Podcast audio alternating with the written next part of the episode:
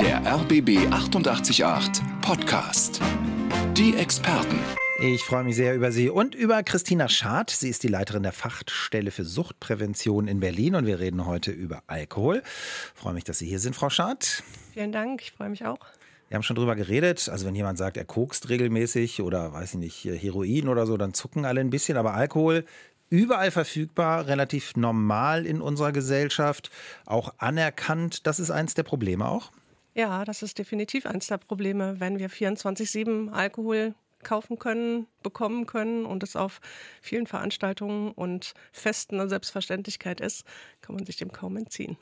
Gestern hatte ich, vielleicht haben Sie das gehört, da draußen eine trockene Alkoholikerin hier und die hat gesagt, für sie war das Schwierigste der erste Schritt, zu sagen, ich bin Alkoholikerin. Umgang mit Alkohol, darüber wollen wir mit Ihnen reden. Ab wann wird es gefährlich? Ähm, ist es für Sie gefährlich? Haben Sie Menschen in Ihrem Umfeld, bei denen Sie überlegen, soll ich die mal ansprechen? Ist es überhaupt sinnvoll, jemanden anzusprechen? Was immer Sie zu erzählen haben. Alkohol ist erstmal unser Thema. Das Schwierige und Besondere an Alkohol ist, das ist ja überall verfügbar. Ne? Sie können in den Supermarkt gehen, das Ganze ist auch nicht teuer und niemand hat das Gefühl, wow, da ist aber jemand drogenabhängig, sondern Alkohol ist gesellschaftlich auch total anerkannt. Ich habe auch gar nichts dagegen, nur das führt dazu, dass einige von uns schneller abrutschen. Frau Schad, Januar geht fast zu Ende. Dry January, der trockene Januar. Immer mehr Leute machen mit, auch auf Social Media sieht man das. Also einen Monat, gerade nach den Feiertagen und Silvester und so, einen Monat ohne Alkohol. Das ist ein Trend, oder? Ja, ich würde sagen, das ist ein Trend, weil ähm, so nach den Feiertagen und nach Silvester, wo ja einfach immer eine ganze Menge getrunken wird oder zumindest von vielen. Da ist das äh, so, dass offensichtlich einige den Wunsch verspüren, da erstmal eine Pause zu machen. Und das ist ein total guter Impuls, weil eine Pause gibt dem Körper eben Erholungszeit, der kann sich ein Stück regenerieren. Und das tut gut. Also das ähm, ist ein Trend schon länger in England. Mhm. Und da hat man auch eine Studie gemacht, die hat dann auch gezeigt, dass es den Leuten besser geht damit und dass sie sich wohler fühlen. Und das ist offensichtlich hier rüber geschwappt. Ich habe das die ja. letzten Jahre schon immer gehört, aber dieses Jahr ist es ganz besonders präsent und man hört es auch immer wieder von Leuten, mit denen ich so spreche, die dann sagen, ja, ich mache das auch gerade und finde das auch echt gut. Und das ist natürlich toll. Ein Monat ohne ist, glaube ich, dann für einige schon eine Herausforderung, oder? Ja, ja.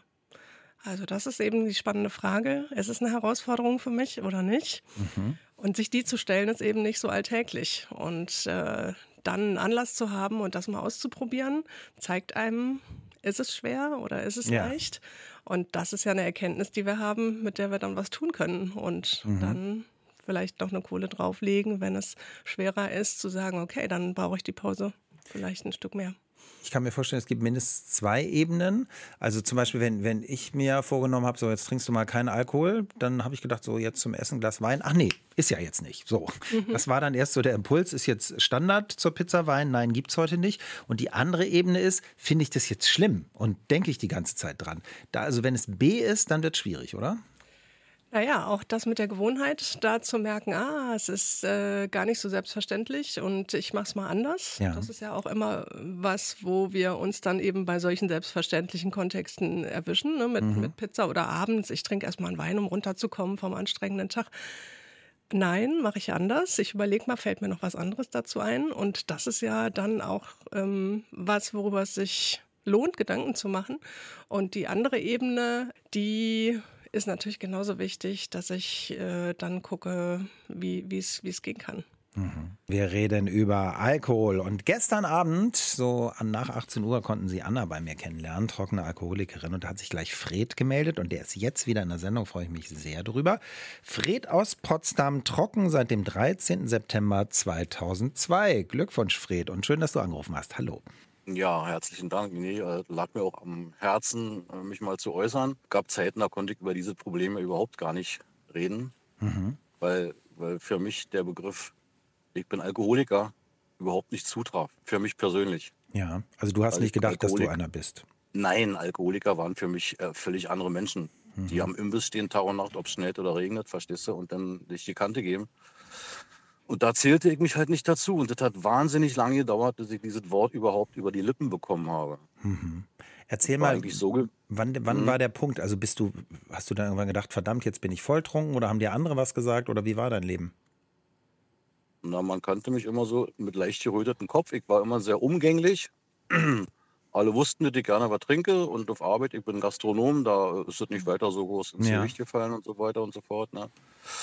Und letztendlich kam ich irgendwann mal nachts, das war dann am 12. September gewesen, 2002, in eine Verkehrskontrolle und äh, ja, man maß 3,3 Promille und das ist schon allerhand. Oha. Mhm.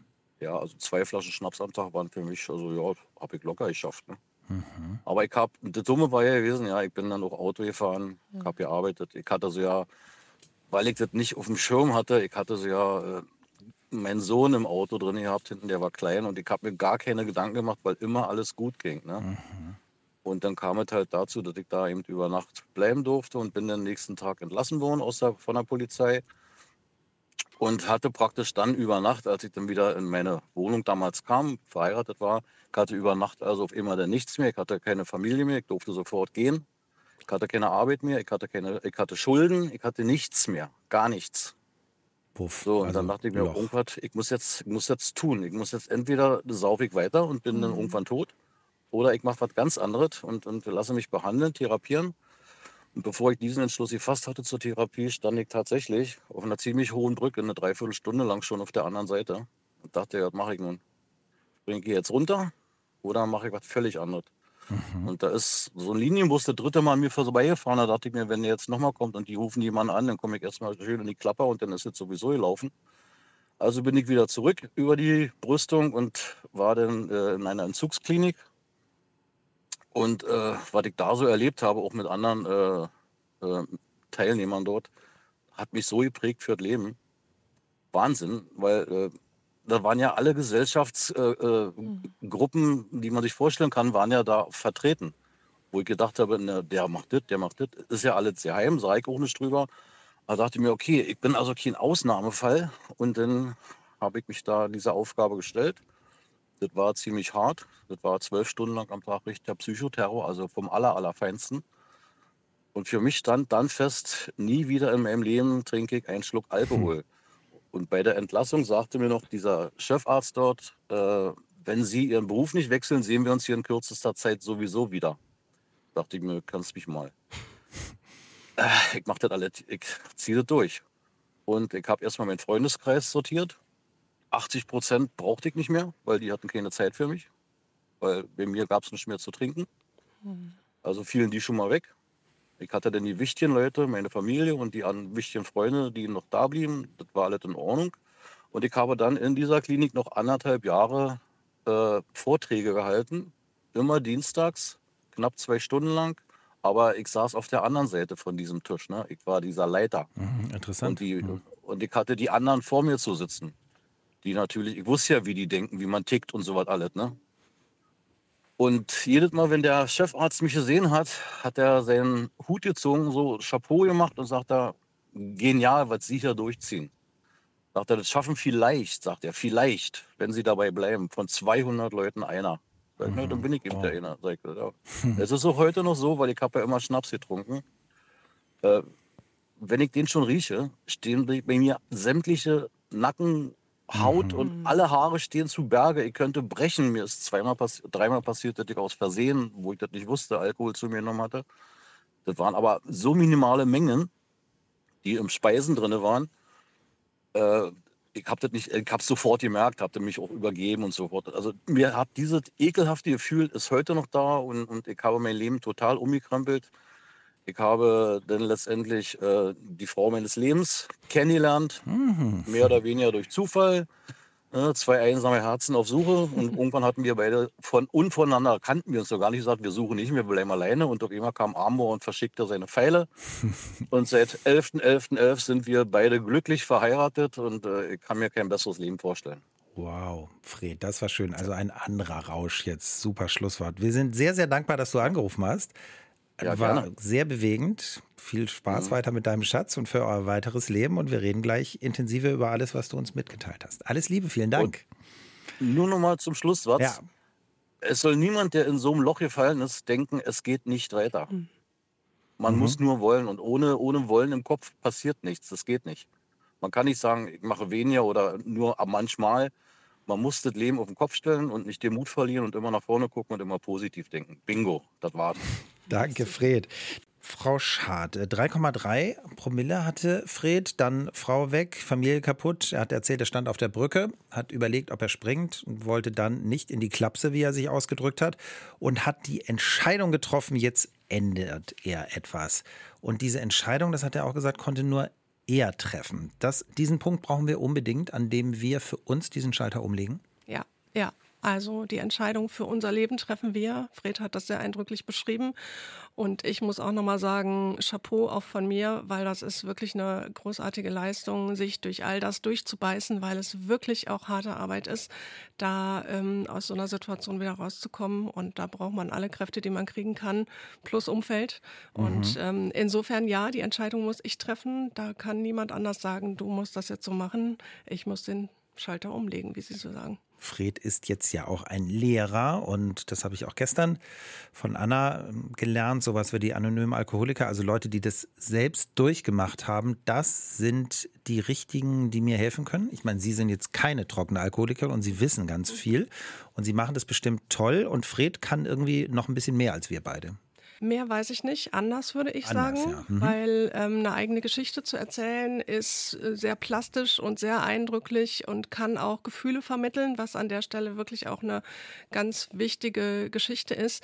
Was uns als PräventionsexpertInnen immer so wichtig ist, ist, dass dann aber zwingend auch eine Selbstreflexion bei denjenigen, mit denen wir sprechen, mit denen wir arbeiten, angestoßen werden muss, weil die Geschichte von Fred ist ja Freds Geschichte. Ja. Und das heißt, wir haben eben alle unsere eigene Geschichte und wir haben alle unser eigenes Handeln und es ist dann wichtig zu gucken, wie geht es mir denn mit der Thematik? Was mache ich denn da? Was entscheide ich? Unter welchen Voraussetzungen? Warum trinke ich, wenn ich trinke?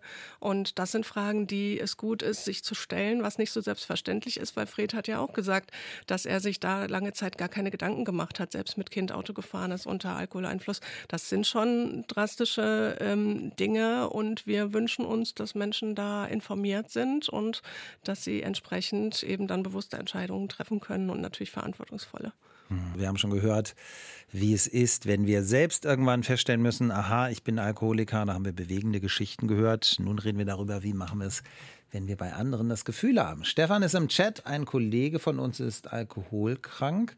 Das ganze Team weiß es, aber niemand traut sich, ihn daraufhin anzusprechen. Sollte man das überhaupt tun? Er ist oft krank, oft launisch, unberechenbar. Wenn er da ist, erledigt er aber seine Arbeit.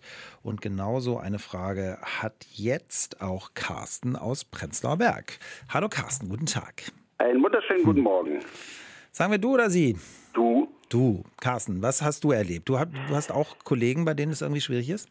Es ist schwierig. Ich mache 40 Jahre Gastronomie, Hotellerie, Luxusgastronomie und ich muss dazu sagen, das wird jetzt ja überall auch vorgemacht. Ne?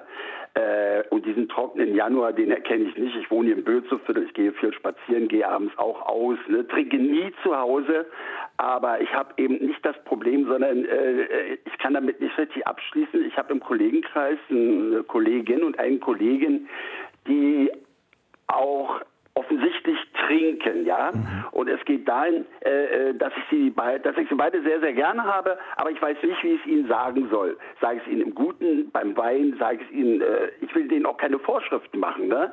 Aber irgendwie habe ich ein schlechtes Gewissen auch für mich, dass ich das nicht abschließen kann. Ja. Be bevor hier Frau Schad was sagt, sind es Leute, die für dich arbeiten oder wie nein, ist euer Nein, nein, nein, wir arbeiten zusammen in okay. einem Team. Also sie arbeiten nicht für mich. Verstehe. Frau Schad, äh, was empfehlen Sie Carsten? Hallo Carsten. Hallo. Danke für die Frage, die ist nämlich total wichtig und ich glaube, die kennen viele andere auch. Ähm, all das, was du jetzt beschrieben hast, ist ja, weil du dir Sorgen machst um beide.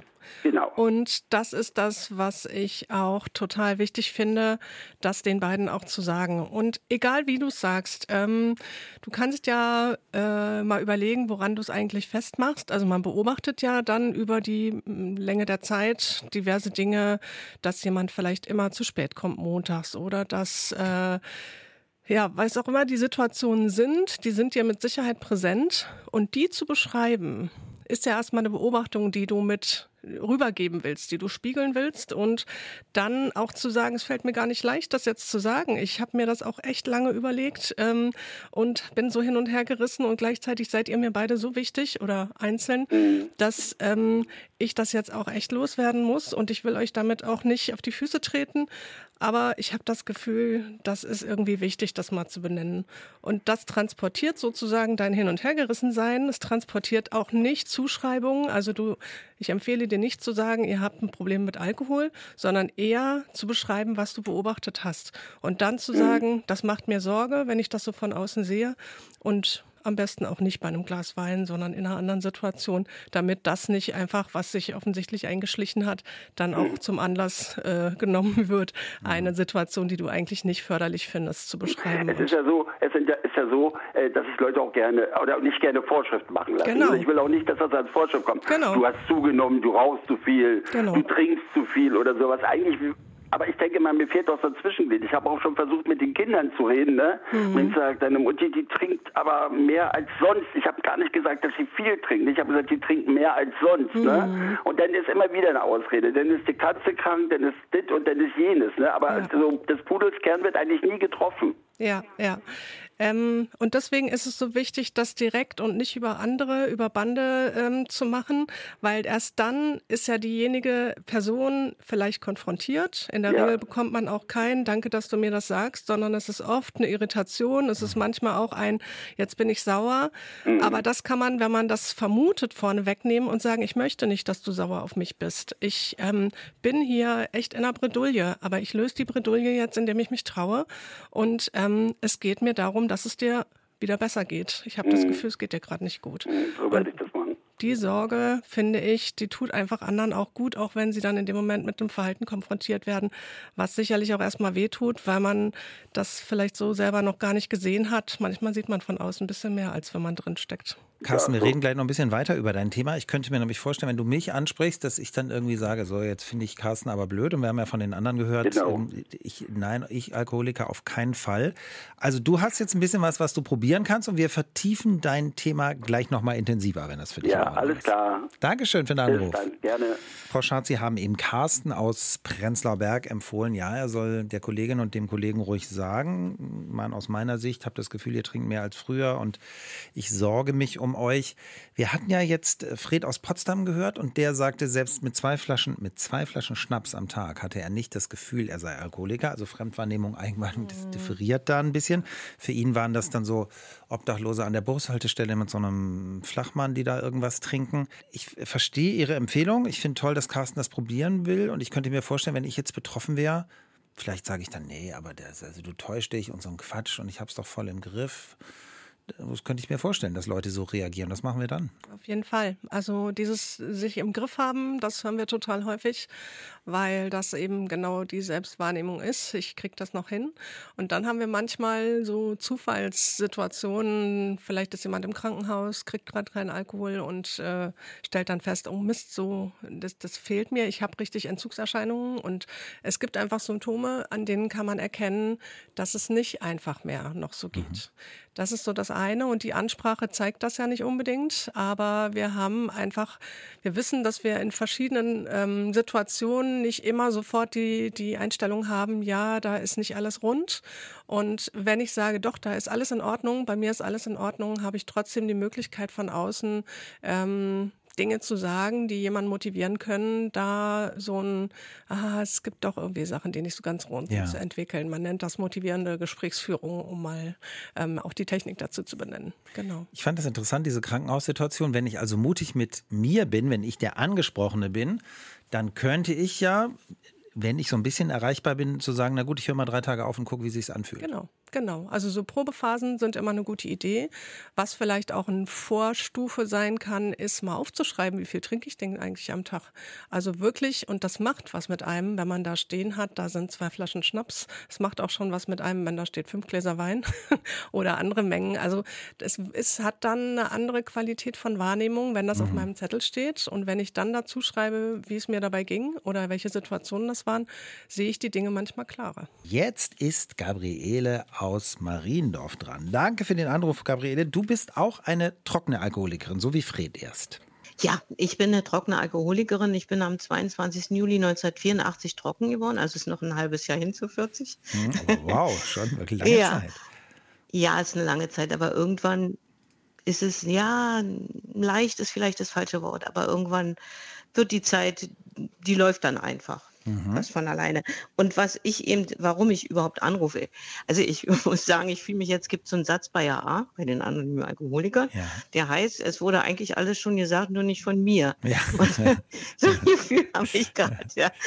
Also es ist einfach so, ich, ich rufe eigentlich an, um zu sagen, für mich waren die Selbsthilfegruppen ganz, ganz, ganz wichtig. Ich habe die, ich habe ja äh, eine Therapie. Erst habe ich einen Entzug gemacht, dann habe ich eine Therapie gemacht, damals in Spandau. Und da äh, mussten wir zu, zu solchen Vorstellungen von Selbsthilfegruppen gehen. Also ich habe es damals nicht als toll empfunden, ne? Mhm. weil ich dachte, ja, die trinken alle heimlich. Ne? Also was mich dann gestört hat, waren, die waren gut angezogen und hatten scheinbar Arbeit, haben über Sachen gesprochen wie so ein normal Mensch. Und ich war ganz unten. Ich kannte das alles gar nicht mehr, was die da erzählt haben. Ja, und mhm. dachte, na, wenn ich da mal hinkomme. Ne? Und ähm, ich wollte eine kleine Geschichte erzählen, die vielleicht zeigt, was mir die Gruppen bringen. Ja, erzähl. also ich bin, ich bin frisch in die Gruppen gekommen, zu AA, damals in Tempelhof, ich wohnte da in der Nähe. Und ähm, da erzählte ein Freund, der schon zehn Jahre, sag ich mal, glaube ich, trocken war, der erzählte, er hat jetzt Krebs und hat dann erzählt, dass er natürlich nicht trinkt. Und da habe ich gedacht, na, Kacke, das würde ich nicht schaffen, ne? Entschuldigung für den Ausdruck. Alles gut. Das, würd, das würde ich nicht schaffen, also ohne Trinken, ne? Also wie soll ich das mhm. schaffen? Und, ähm, und vier Jahre später hatte ich Krebs. Es ist oh. keine Geschichte, es ist wirklich wahr. Ich hatte Krebs, der Freund kam mich auch besuchen und ich habe immer an ihn gedacht. Da habe ich immer gedacht, ja, Klaus hat gesagt, mhm. wenn ich jetzt trinke äh, und ich, der Krebs geht vorbei, dann habe ich aber wirklich die A-Karte gezogen, ne? weil dann trinke ich wieder, weil, wenn, ich habe es ja in den Gruppen so oft erlebt, wenn du, wenn du trocken bist und anfängst zu trinken, das dauert nicht mehr 12, 15 Jahre, bis du wieder unten bist. Du bist in ein paar Wochen wieder unten. Mhm. So, das ist ganz wichtig zu wissen, weil das habe ich ganz oft in den Gruppen erlebt, dass die, die Zeit nicht mehr so lang ist, die du dann hast, bis du unten bist. Ne? Und ähm, ja, und ich bin trocken geblieben. Krebs, wie gesagt, es war nach vier Jahren Trockenheit, ist nun schon längst Geschichte. Und was ich damit sagen will, also wenn ich in Gruppen gehe, höre ich Geschichten, wahre Geschichten. Ich sage immer, ich habe so einen Rucksack auf meinem Rücken. Und da, da, vieles geht mich ja jetzt heute gar nichts an. Ne? Also da sind Leute, die haben ihre Frau verloren, da ist jemand gestorben, da hat sich jemand getrennt. Diese ganzen Geschichten, die das Leben macht, ne? Ja. die passieren und ich habe, ich tue das immer an meinen Rucksack und dann kommt der Augenblick, wo ich denke, oh, jetzt kann ich das hier brauchen. Ne? Und dann also, lernst du von den anderen, dann hörst du die noch genau. Mal, so wie das Und dann habe ich, genau, genau. Und dann erzähle ich das wieder in den Gruppen und so geht es halt weiter. Ne? Mhm. Und das finde ich halt, das ist für mich, also ich habe so ein, es gibt so Slogans bei, bei den anonymen Alkoholikern und der eine heißt, es gibt keinen Grund zum Saufen. Das ist total wichtig für mich geworden, ja. weil es ist, es ist so, das Leben ist nicht so. Jetzt habe ich die Frau fürs Leben, jetzt habe ich die Arbeit, die mich glücklich macht und jetzt äh, muss ich nicht mehr trinken. Es geht weiter, das Leben. Es passieren Dinge. In den 40 Jahren habe ich so viel erlebt und ich habe nie gesoffen, weil, weil ich AA habe und weil ich denke, nee, es gibt keinen Grund zum Saufen. Es verändert sich immer wieder alles. Das Gute, aber das Schlechte auch. Ne? Also es wird ein schöner Satz mit dem, es gibt keinen Grund zum Saufen. Christina, das war, äh, Christina ist ja unsere Expertin. Du bist ja Gabriele. Gabriele, ja. es war bewegend, dass du angerufen hast und am Anfang hast du ja gesagt, schon alles gesagt, aber noch nicht von mir ja. oder noch nicht von allen. Ist aber ja, doch genau. wichtig, dass du es nochmal gesagt hast, weil da ganz, ganz viele jetzt sagen, ja Mensch, so das, was Gabriele da erlebt hat und das ist dann vielleicht was für mich. Und noch was und, und, und, und meine Eltern waren Alkoholiker. Also ich wollte nochmal sagen, es bewahrt nicht, ne? Mhm. Also ich habe das gesehen. Mein Vater ist elendig in seiner Wohnung krepiert. Meine Mutter ist mit Korsakow gestorben, so eine ja. andere Krankheit, die die Expertin bestimmt kennt. Und, ähm, und ich meine, es hat mir trotzdem nicht geholfen. Ne? Mhm. Ich musste meine, ich, der Witz ist, ich glaube, dass man so einen Fluchtweg gesehen hat aus dem, aus dem Leben, weil ich glaube, ich konnte gar nicht leben. Also mhm. ich war nicht fähig, mit den Dingen des Lebens umzugehen. Ja. Und ich glaube, dass ich das erst in den Gruppen gelernt habe. Gabriele, danke, dass du so Bitte. offen warst, dass du angerufen ja. hast. Und ich glaube, das hilft ganz, ganz vielen. Das freut mich. Es war schön, dass Dank, du in ja. der Sendung warst. Dankeschön. Alles Liebe weiterhin und ja, Respekt. Danke, euch auch. Ja, danke 40 schön. Jahre trocken, Gabriele aus Mariendorf. Christina Schad ist die Leiterin der Fachstelle für Suchtprävention in Berlin. Ja, was kann uns Halt geben, bevor wir gleich Helmut als Marsdorf hören? Liebe, ich hatte auch mal, ich erinnere mich schon eine ganze Weile her, auch trockene Alkoholikerin, sah aus wie eine extrem gepflegte, schicke Frau und sie sagt, ich bin hat sie wörtlich gesagt, kotzend die Treppe runtergefallen und erst als mein Mann gesagt hat, jetzt nicht mehr. Mhm. Das ist ja das, was Sie eben gesagt haben, da ging es wieder. Also Liebe kann ein Vehikel sein, das uns halt gibt. Ja, auf jeden Fall. Beziehungen, stabile Beziehungen ähm, und Menschen, die da sind in Situationen, die manchmal auch schwierig sein können, aber auch in schönen Situationen, dass wir einfach im Kontakt sind mit anderen, ist ein ganz, ganz wichtiger Punkt. Auch gerade bei Kindern, die es schwer haben, die in suchtbelasteten Familien aufwachsen, weiß man, und das haben Studien sogar erwiesen, dass ein, mindestens eine stabile Bezugsperson dafür sorgen kann, dass Kinder eben dann entsprechende Fähigkeiten lernen und da auch ähm, weitestgehend unbeschadet durch die Zeit kommen und mhm. gut aufwachsen können. Helmut aus Mahlsdorf hat sich bei uns gemeldet. Ich habe ein Alkoholproblem und ich war schon dreimal eben auf Entzug, äh, Entgiftung und habe mich jetzt angemeldet in einer Klinik zur Entgiftung aber ich bekomme den Platz nicht so schnell. Zwei, drei Wochen. Jetzt weiß ich aber nicht, wie ich diese zwei, drei Wochen überbrücken kann. Aber es ist schwer. Ja, ist schwer, sagt er, verstehe ich. Zwei bis drei Wochen ist dann in so einer Situation eine ganz schön lange Zeit. Was würden Sie empfehlen?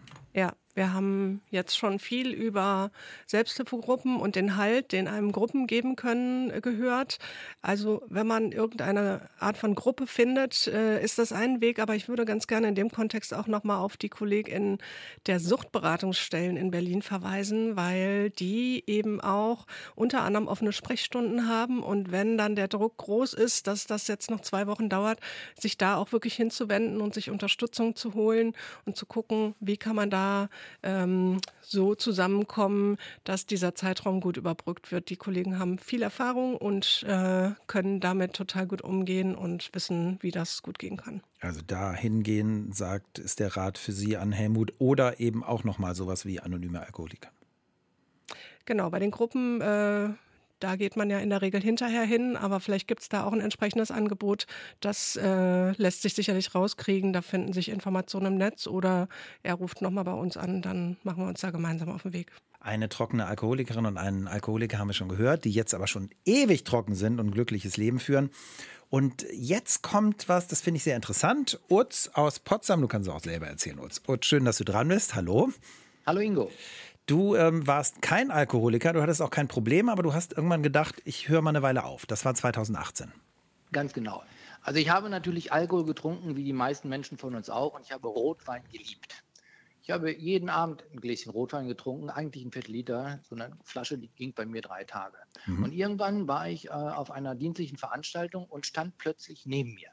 So neben der Kappe. Ich konnte es gar nicht richtig erklären, sagen wir mal eine neurologische Missempfindung.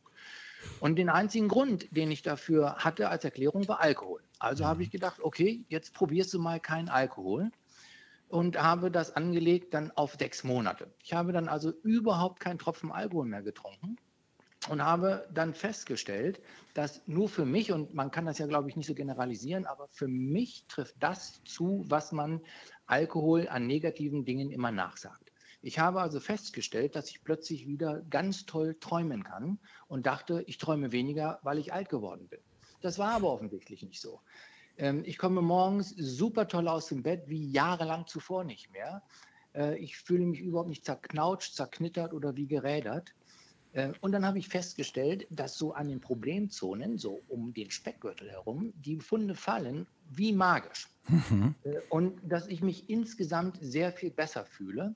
Und dann hat mich nach über einem halben Jahr so ein bisschen ein sportlicher Ehrgeiz ergriffen. Und ich glaube, das ist meine, meine Hauptmotivation, dieser sportliche Aspekt. Ich bin ein sportlicher Mensch und, und habe so meine Ziele. Und hier habe ich gesagt, es muss auch ein Leben ohne Alkohol geben. Und das gibt es auch. Und es ist total großartig. Und ich bin bis heute dabei geblieben und kann nur allen das empfehlen, das mal auszuprobieren. Und überdies, weil das war ja ein Thema bei euch, äh, Kinder und Alkohol und Vorbilder. Ich ja. bin in der ganz komfortablen Situation, meinem Sohn, den ich allein erziehe, vorzuleben, ein Leben ohne Alkohol. Auf der anderen Seite der Familie gibt es ganz viel Alkohol und so kann mein kleiner Sohn also sehen, dass den einen Teil der Familie und den anderen Teil. Äh, und wir sind dann auch ab und zu mal im Dialog dazu, schon jetzt. Äh, und das empfinde ich als ausgesprochen positiv.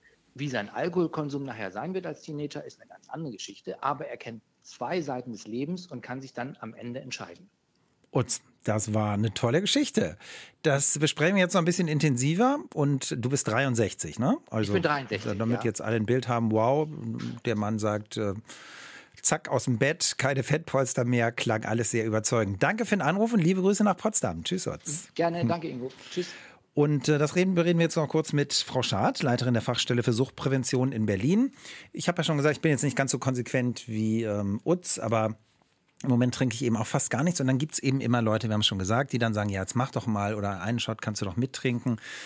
Für mich ist es jetzt nicht so schlimm zu sagen, nee, ich will jetzt nicht. So, wenn ich nicht will, will ich nicht. Bumm. Was ist für Leute, die, für die das ein bisschen schwieriger ist? Was empfehlen Sie denen?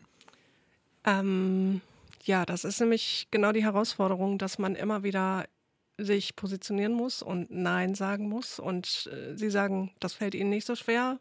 Es gibt andere Leute, denen fällt das schwer.